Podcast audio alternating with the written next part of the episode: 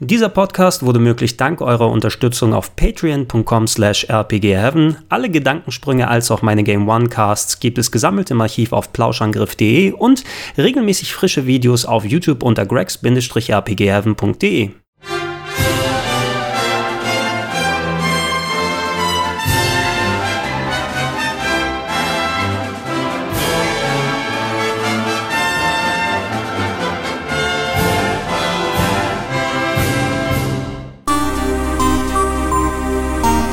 kommen wir zum ersten westlichen Eintrag hier auf der Liste der besten Rollenspiele aller Zeiten. Und es ist nicht nur ein Game, das nicht aus Japan stammt, sondern es ist sogar aus Deutschland, nämlich Talions Amber Moon für den Amiga.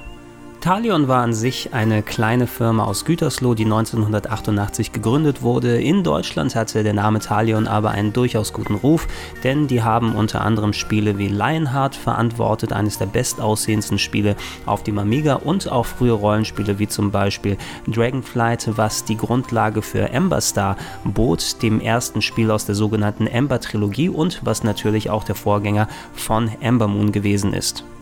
Ich habe leider weder Dragonflight noch Amber Star richtig ausführlich spielen können. Ich habe sie mir mal bei einem Kumpel für kurze Zeit angeschaut. Auch den inoffiziellen Nachfolger Albion von Amber Moon, denn nachdem Amber Star und Amber Moon fertiggestellt wurden, hat Talion leider seine Pforten schließen müssen und diverse Entwickler sind zu Blue Byte gegangen, wo sie ein Spiel namens Albion gemacht haben.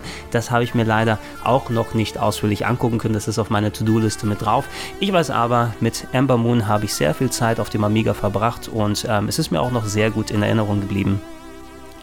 Ember Moon spielte wie auch Ember Star auf einer Welt namens Liramion. Die sieht allerdings nicht mehr so aus wie bei Ember Star, denn vor einiger Zeit ist einer der Monde auf die Oberfläche abgestürzt und hat damit quasi die ja, Anordnung der Städte und der Landmassen neu konfiguriert. Deshalb habt ihr viele neue Gebiete, die ihr erkunden könnt. Euer Großvater, der rein zufälligerweise auch der Hauptcharakter aus Ember Star gewesen ist, erzählt von einer Vision. Einer seiner alten Gefährten hat zu ihm gesprochen von einer großen Gefahr war die Rede und man selbst soll sich auf die Reise machen und herausfinden, was denn da so Phase ist. Die ganz große Besonderheit an Amber Moon war damals gerade für Amiga-Verhältnisse, dass man neben den etlichen 2D Top-Down-Locations, auf denen eher marginal animierte Figuren durch Häuser und über die Oberwelt gestampft sind, in einer voll ausgearbeiteten 3D-Umgebung sich bewegen kann. Die ist zum Beispiel in Dungeons oder in großen Städten zum Einsatz gekommen und äh, die war nicht mehr so eingeschränkt, wie man es von anderen Genrevertretern her kannte. Also man ist nicht blockweise nach vorne, hinten, links und rechts gegangen, sondern man konnte sich per Maus frei drehen, frei bewegen und das sah damals richtig, richtig gut aus.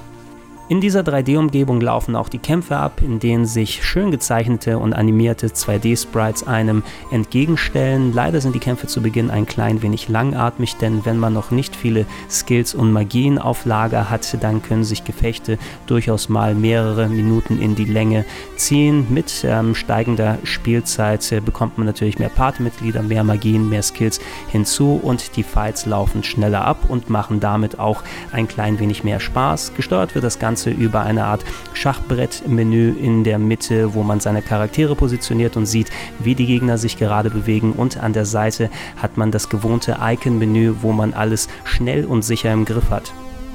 Eine schöne Annehmlichkeit, die bei heutigen Rollenspielen gang und gäbe ist, aber damals noch nicht so häufig vorhanden war, ist, dass man eine Quick-Travel-Funktion hat. Auf den ähm, sich selbst einzeichnenden Karten werden besuchte Locations vermerkt und man muss einfach nur per Mausklick draufklicken und steht schon direkt vor der Tür. Das hat damals sehr, sehr viel Zeit und sehr, sehr viel Frust und Nervigkeiten erspart. Wer Ember Moon heutzutage spielen will, der ist auf die originale Amiga-Fassung angewiesen. Ähm, ich würde persönlich empfehlen, dass man da am ehesten auf einen Emulator auf dem PC wie zum Beispiel WinUAE zurückgreift, denn ähm, wenn man selbst noch einen etwas untermotorisierten Amiga daheim hat, mit wenig Diskettenlaufwerken, mit keiner Festplatte, mit wenig Arbeitsspeicher, dann ist man relativ häufig dabei, zum Beispiel Disketten zu wechseln, denn das Game kam auf fast einem Dutzend Disketten daher. Dazu war bei Rechnern mit wenig Arbeitsspeicher äh, es nicht möglich, Boden- und Deckentexturen innerhalb der Dungeons darzustellen. Und das hat der schönen Optik doch einen einigermaßen großen Dämpfer gegeben. Trotz der erwähnten Probleme ist und bleibt Ember Moon einer der besten Exklusivtitel für den Amiga und ja, ich hatte schon gesagt, ich habe damals sehr viel Spaß damit gehabt, sogar mehr Spaß als mit vergleichbaren Branchengrößen wie Might and Magic von New World Computing und ähm, damit ist es verdient hier auch auf der Liste gelandet.